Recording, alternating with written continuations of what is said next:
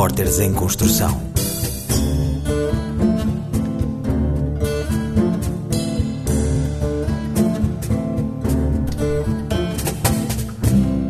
É inegável que as tecnologias mudaram o mundo.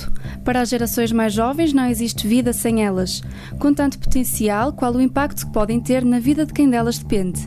Neste programa do Repórteres em Construção, seguimos algumas pistas sobre a interrogação. Afinal, que papel têm as tecnologias para os jovens? Eu sou a Milena Barros, aluna do mestrado de Ciências da Comunicação da UTAD e vou guiar-vos neste episódio do REC. Pequenos sons que são cada vez mais familiares. Quem será? O que será?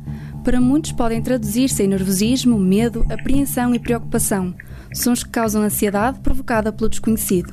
Com tanto tempo despendido em frente aos ecrãs, têm vindo a multiplicar-se interrogações sobre o impacto na saúde mental de crianças e jovens. Estarão computadores, tablets e telemóveis a ser mais usados como escape ou refúgio? E, por outro lado, quais são afinal os contributos para o bem-estar e autoestima? Estarão o bom e o mau das tecnologias equilibrados na balança? O repórter José Alho da UTAD foi à procura de respostas. Acabado de chegar ao campus da Universidade de Trás-os-Montes e Alto Douro, à entrada do Polo de Ciências Humanas e Sociais, percebo que o dia está calmo. Sem sussurros de conversas e sem o som do motor de carros, os sons da natureza ganham ainda mais espaço. E é sentado numa mesa de piquenique de madeira que aguardo pela chegada do primeiro entrevistado. Tudo bem? Tudo bem. Contigo. Também. Tem aos escutadores nos ouvidos, Miguel Madeira, estudante de Ciências da Comunicação, vem ao meu encontro. Nervoso e de voz trêmula, confessa que as tecnologias na vida dele têm um lado bom e um lado mau. Representam, por um lado, uma ajuda, hum, por outro, às vezes, uma complicação também, porque, hum, por exemplo, as chamadas para mim são muito complicadas, hum, mas há outras coisas, por exemplo, os, os brinquedos fidget e isso que agora já temos disponíveis no telemóvel, que ajudam muito a aliviar o stress, stress e ansiedade. Os fidget toys, traduzindo para português, são brinquedos de autorregulação ou anti-stress que ajudam no foco, atenção, calma e escuta ativa. Nos últimos tempos, ficaram populares em diversos formatos, cores e tamanhos. Os mais populares são os Poppet. São uma espécie de moldes de silicone cobertos com pequenas semisferas que podem ser pressionadas produzindo um som semelhante ao de rebentar bolhas de plástico de proteção, usado para embalar objetos frágeis. Miguel utiliza estes brinquedos em formato digital no smartphone. Eu, eu gosto muito de brincar com uh, aqueles, aquelas aplicações de fidget games e uh, tipo Pop-It, por isso diria que me refugio muito aí quando preciso de, de espairecer um bocadinho. Foi com recurso à tecnologia que falei com Catarina Abreu, atualmente a frequentar um mestrado de Bioinformática Clínica na Universidade de Aveiro.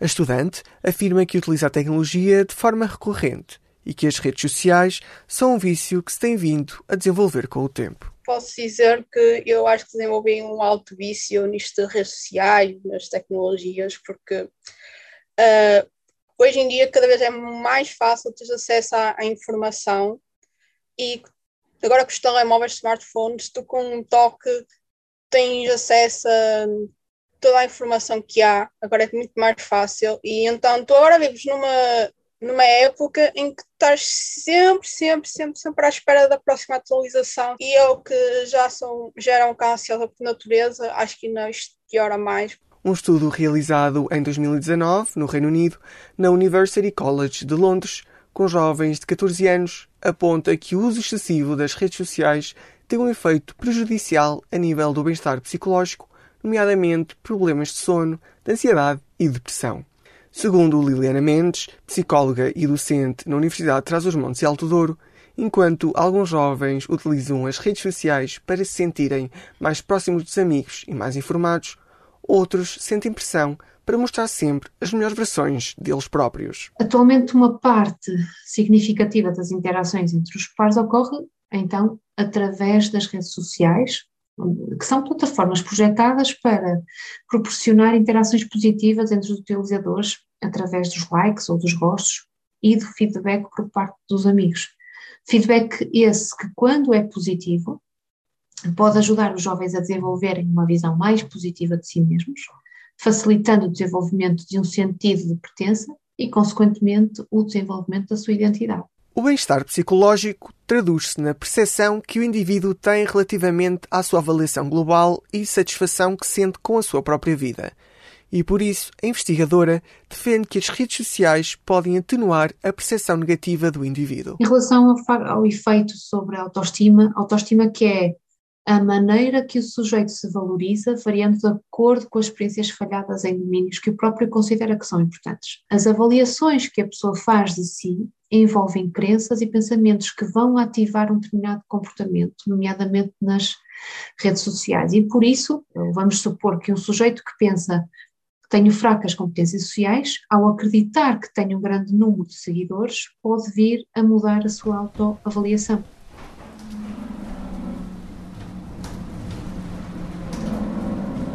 Numa viagem chuvosa de autocarro de Vila Real a Bragança, fui ao encontro de Vítor Pimenta, médico psiquiatra da Unidade Local de Saúde do Nordeste. O profissional de saúde mostrou-se preocupado com a utilização excessiva e inadequada da tecnologia, mais concretamente das redes sociais, do ponto de vista da saúde mental. Tem a ver exatamente com uma, a dimensão muitas vezes despessoalizada ou de, da interação com outra pessoa, não é? Portanto, o, o, um, contacto com o outro, uh, quer se queira, quer não, há uma tela pela frente, a pessoa não, não sente o outro. Portanto, nós, nós, quando conhecemos outra pessoa, uh, não conhecemos só o que ela diz, o que ela fala, mas também todo, todo o contexto em que a pessoa, que a pessoa é, como é que ela é, como é que ela cheira, como é que como ela, como é que ela se expressa. Catarina Abreu e Miguel Madeira, os jovens que já conhecemos nesta reportagem, têm um aspecto em comum. A interação com o mundo exterior é-lhes mais fácil a partir do ecrã do computador. Se eu estivesse presencialmente contigo, ia estar preocupada com certos aspectos da minha postura que eu aqui no Zoom não estou preocupada. E também isto agora, como é só a voz, também não estou assim tão preocupada, porque lá está, se estivesse com a imagem, eu sim, provavelmente teria algum cuidado. Realmente as aulas à distância eu acho que foram muito benéficas, porque Uh, lá está, não tenho uh, a pressão de entrar numa sala e ver a turma toda a olhar para mim. Um, ou mesmo as participações, eu achei que era mais fácil participar nas aulas porque não tinha a pressão de levantar a mão e, e pronto, e está tudo à espera que eu responda. Porque eu às vezes também estou nas aulas e estou tão nervoso que nem uh, consigo perceber o que é que se está a passar à minha volta. Muitas vezes, as pessoas evitam falar dos problemas que estão a lidar no momento. Sejam problemas familiares, relações que não correm tão bem ou mesmo de questões profissionais ou académicas.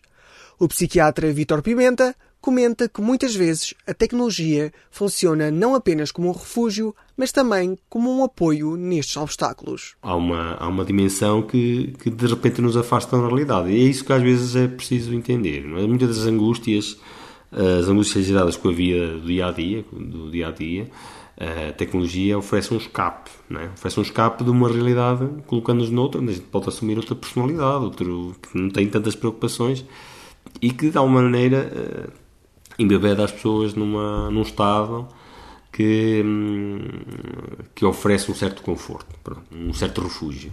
Prós e contras das tecnologias num tempo de interrogações sobre o impacto do tempo passado em frente aos ecrãs na saúde mental de crianças e jovens.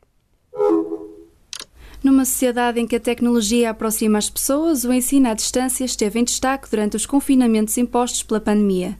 Em pequenos ecrãs, os professores reinventaram as aulas e os alunos reaprenderam a aprender, tudo graças às plataformas digitais que permitem reuniões no mundo virtual. Se para muitos foi uma bênção, para outros significou sair da zona de conforto. A Inês Galrito, da Escola Superior de Comunicação Social, foi medir o pulso de professores e alunos sobre os benefícios e as desvantagens desta experiência.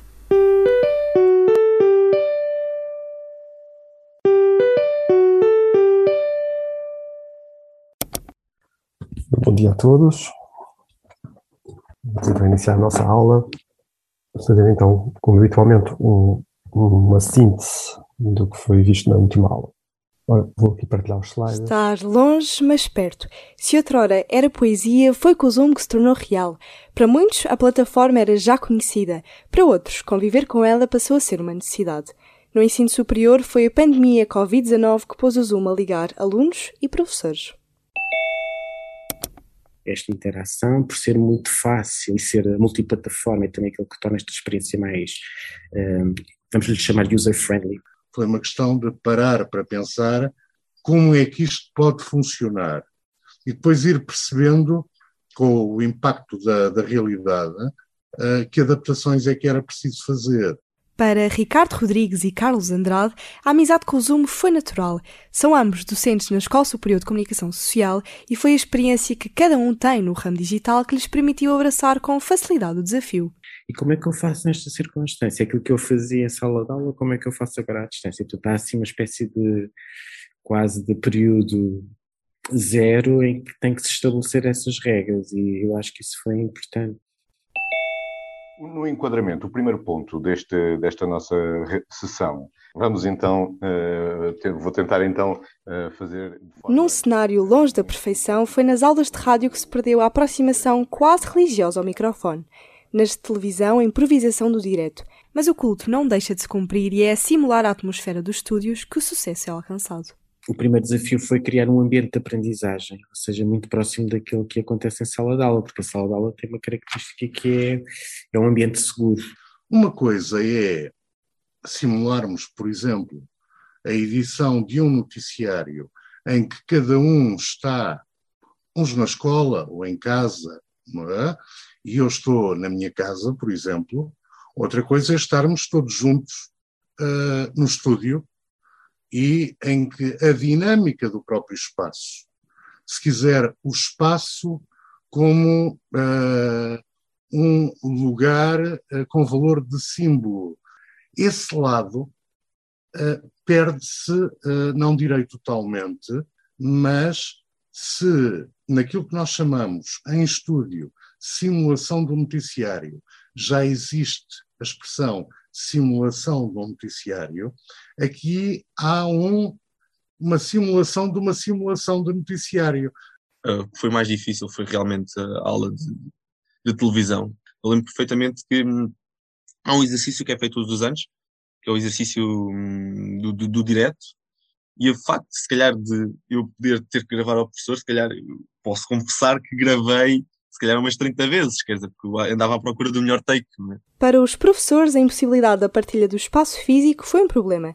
Para o Francisco, aluno de jornalismo na ESCS, significou a oportunidade de viajar sem sair fora do ecrã. Temos a possibilidade de ter na aula jornalistas, fotojornalistas, que vivem fora de Portugal. Quer dizer, nós tivemos o Luís Costa Ribas, que é o correspondente uh, da CNN nos Estados Unidos. E realmente foi uma aula incrível, quer dizer, eh, deu para participarmos com ele, fazermos perguntas. Entre sessões guiadas por convidados e palestras únicas na vida de um estudante, terminar licenciaturas no digital foi também uma realidade. Mas nem todas as faculdades tiveram o Zoom como aliado. O meu professor não dava as aulas direto no Zoom, ele gravava as aulas e enviava para nós depois assistirmos, ou seja, tu nunca conseguias colocar uma dúvida. E acho que pelo Zoom é bom uh, ter as aulas quando não dá presencial, porque assim tinha, conseguias colocar dúvidas em, em tempo real. Se uns desejavam ter o Zoom, outros ansiavam por o ver partir. Por um lado, o Francisco viu no Zoom uma experiência enriquecedora. Por outro, a Rita, ex-aluna de Ciência Política, teve as aulas como uma difícil missão. É bastante mais interativo. Permite a compartilha de tela, permite com compartilhar o som, apenas o som, que é possível, permite gravar-nos as sessões que é ótimo. Permite-me criar-nos salas um, com pequenas pessoas, várias salas, dentro de uma sessão. Um, quer dizer, permite haver chat, haver chat em privado. Eu não consigo imaginar um confinamento sem Zoom. A minha adaptação ao Zoom foi péssima, porque eu nunca me conseguia adaptar bem ao Zoom. Eu, eu ligava às aulas e eu distraía-me. Eu desligava a câmera, dizia que tinha algum problema técnico e não assistia, porque eu não era capaz. Quer dizer uma coisa.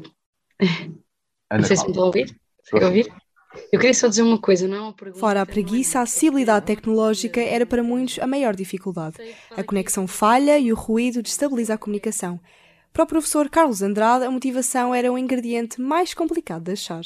É claro que via Zoom a coisa fica mais difícil porque uh, há mais uh, pedrinhas, rochedos, atrás dos quais um aluno menos motivado uh, se pode encostar e escapar do nosso radar. Eu tive alunos a assistir às aulas a partir do telheiro da junta de freguesia, a chover, ou seja, porque em casa ou não tinham internet ou não tinham uma internet com qualidade e, portanto, enquanto a junta de freguesia estava aberta, eles estavam lá dentro. Ainda que com altos e baixos, o balanço foi positivo. Se ontem a tecnologia era para muitos território desconhecido, hoje é no Zoom que se encontram.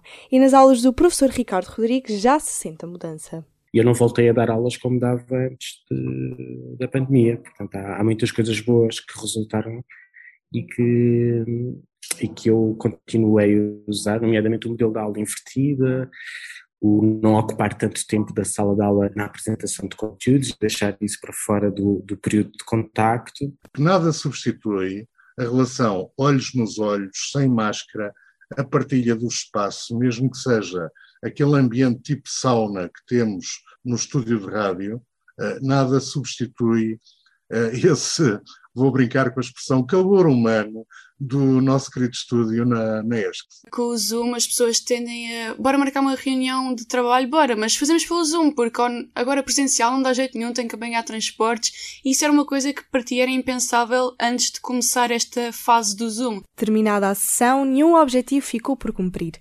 Com ou sem pandemia, a plataforma Zoom permanece funcional, pronta para qualquer reunião, a qualquer hora e em qualquer lugar. Obrigado. obrigado Muito obrigado.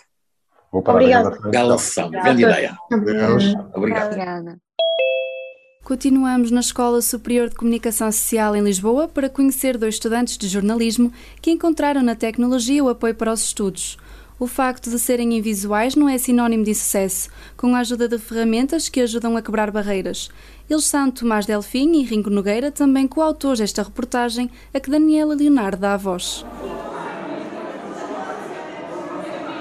Então, Ringo, estás a fazer? Estou a editar aqui uma reportagem. Uh, está quase a acabar. É sobre o quê? É sobre os refugiados da Ucrânia. Tanto o Tomás Delfim como o Ringo Nogueira são invisuais. Estão no segundo ano do curso de jornalismo. O Ringo tem 20 anos e é de Lisboa. Fiquei seco porque nasci prematuro e fiquei na incubadora durante um ano e isso também ajudou a que a, a, que a deficiência se agravasse. Tomás Delfim tem a mesma idade e também é de Lisboa. A minha deficiência desenvolveu-se devido ao facto de eu ter nascido com uma má formação no nervo óptico, no olho direito, um, e passado dois anos e meio, três anos, descobriu-se através de uns exames que eu estava a realizar devido a essa primeira deficiência que eu tinha um retinoblastoma no olho esquerdo, que é um cancro. Ambos aprenderam a ler e a escrever através do Braille, um sistema alfabético e numérico que consiste em combinações de pontos com relevo. Cada combinação corresponde a uma letra, um número ou um sinal. É possível juntar até seis pontos organizados em duas colunas de três, lado a lado. As pessoas uh, com deficiência visual normalmente utilizam a máquina de braille a partir do primeiro ano porque é a forma mais fácil de uh, aprender a grafia de qualquer língua porque temos contacto com as letras. Com a evolução tecnológica, tornou-se possível a criação de leitores de ecrã. Ring e Tomás conseguem ler, escrever e navegar na internet através de ferramentas como o VoiceOver. Quais são os critérios de noticiabilidade? Relevância, excesso, proximidade, novidade. Nós conseguimos utilizar eh, com total autonomia tanto os smartphones como os tablets, uh, o que nos facilitou em todas as vertentes, seja a nível social, seja a nível escolar, o que nos permite eh, extinguir algumas barreiras entre nós, pessoas com deficiência e pessoas normovisuais. Ouve-se de uma forma acelerada. Assim. Telefone. Google. Gmail. Dê dois toques para abrir. Além dos mecanismos de voz, existem também aplicações para usar no dia a dia. Tenho uma aplicação que consegue descrever umas cores de, da roupa, do ambiente onde estou. Azul. Branco. Também dá para, para ler as notas de dinheiro. 126 euros e 70 cêntimos. Conseguimos tirar fotos com mais eh, precisão, mesmo sem, sem conseguir ver. Um rosto próximo de centro, a menos de um metro de distância. O Ringo e o Tomás não são diferentes. Conseguem estudar e preparar-se para as frequências e trabalhos, tal como os outros colegas. Estão a meio da licenciatura e ambicionam ter um trabalho na área. O futuro é incerto, mas acreditam que vão alcançar os seus objetivos.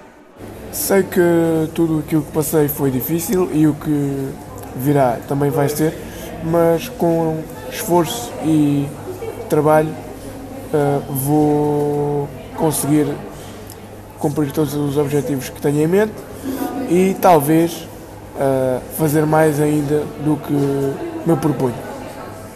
Eu acredito que, apesar da minha limitação visual, uh, e com todos os desenvolvimentos tecnológicos necessários, que as barreiras que nos são impostas uh, possam ser cada vez mais facilmente ultrapassadas, para que nós nos possamos integrar melhor uh, no mercado de trabalho. Seguimos viagem até à Universidade do Minho ao encontro de repórteres REC que foram à procura de casos em que a tecnologia está ao serviço de qualidade de vida de cidadãos com deficiência.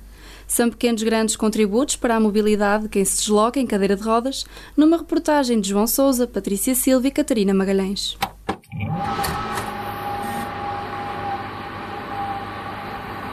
A tecnologia tem quebrado barreiras em muitos aspectos do dia a dia, mas para os jovens com deficiência tem um papel fundamental. É o caso de Catarina Oliveira. Então, olá, sou a Catarina, tenho 33 anos, sou do Porto, sou nutricionista uh, e sou também criadora de conteúdos e ativista pelos direitos da pessoa com deficiência na minha página do Instagram, Espécie Rara Sobre Rabo.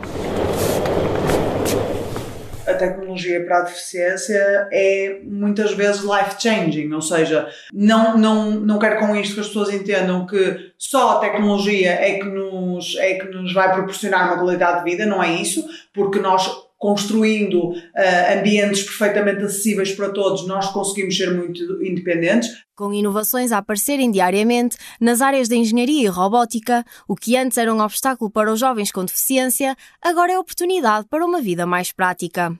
A Tree Ride é um equipamento elétrico que se anexa à parte frontal da cadeira de rodas. No dia a dia, se eu vou para o trabalho, não vou com a Tree Ride, não é? Vou de carro e não, levo, não a levo comigo. Eu uso muito a Tree Ride quando vou uh, passear, basicamente passear, viajar, etc. Um, e para mim muda tudo, porque o a Tree Ride, quando se acopla à minha cadeira, levanta as minhas rodinhas da frente e basicamente o que faz é que eu ando só com estas rodas uh, grandes e com a roda da, da Tree Ride, que, que, que portanto, empurra a cadeira.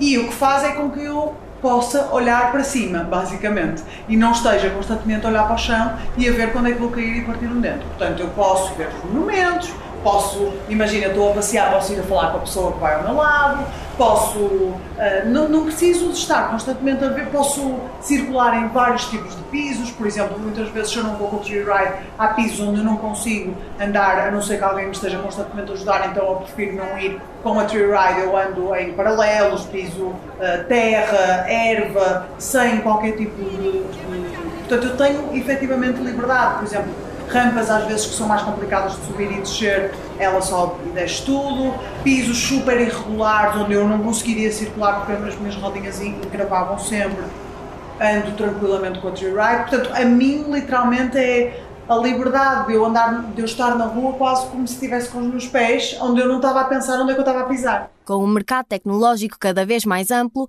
as inovações tecnológicas na área da deficiência multiplicam-se. Luís de Matos, fundador da Follow Inspiration, criou uma startup na área da robótica que desenvolve produtos pensados para pessoas com mobilidade reduzida. Olá, o meu nome é Luís de Matos, portanto, uh, trabalho uh, na Follow Inspiration, uh, uma empresa que fundei em 2012, com o propósito de fazer tecnologia naquela altura para auxiliar pessoas com mobilidade reduzida Uh, neste caso em específico, dentro de uma superfície comercial, portanto, para transportar as suas compras de forma autónoma e independente. A principal motivação de Luís de Matos para criar a startup Follow Inspiration foi a sua própria experiência enquanto pessoa com mobilidade reduzida. Estou em cadeira de rodas desde os 14 anos e, portanto, a vida muda radicalmente, obviamente, a partir desse momento.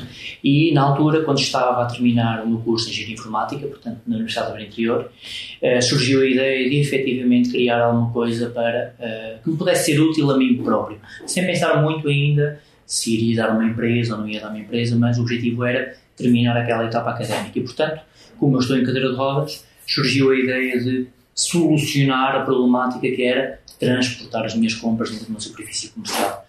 E foi aí que surgiu a ideia de criar o carrinho de compras autónomo para pessoas com mobilidade reduzida. Os próximos anos prometem inovações tecnológicas na área da robótica.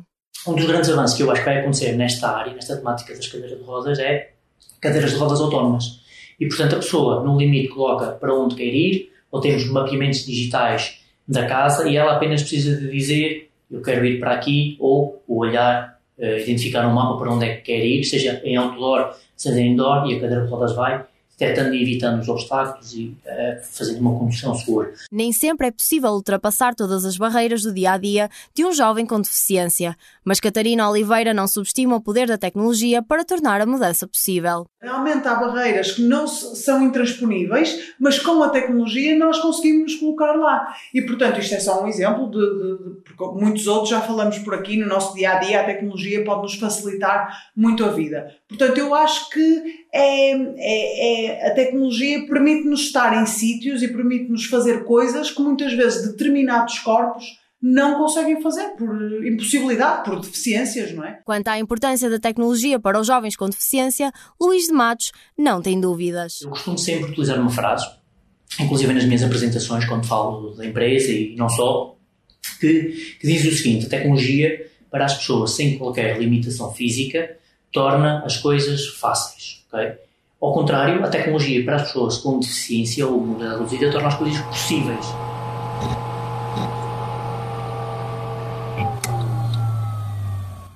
A relação entre as tecnologias e os jovens foi o mote deste programa REC, que nos levou também a refletir sobre o impacto que podem ter na saúde mental, no ensino e até na mobilidade ou na inclusão. O Repórteres em Construção é um programa produzido por alunos de universidades e politécnicos de todo o país, uma iniciativa em conjunto com a Antena 1 e a Antena 3. A edição deste episódio é de Carolina Ferreira, jornalista da RTP e Antena 1. A coordenação é de Fábio Ribeiro, da Universidade de Trás-os-Montes e Alto Douro, e de Francisco Sena Santos, da Escola Superior de Comunicação Social. REC Repórteres em Construção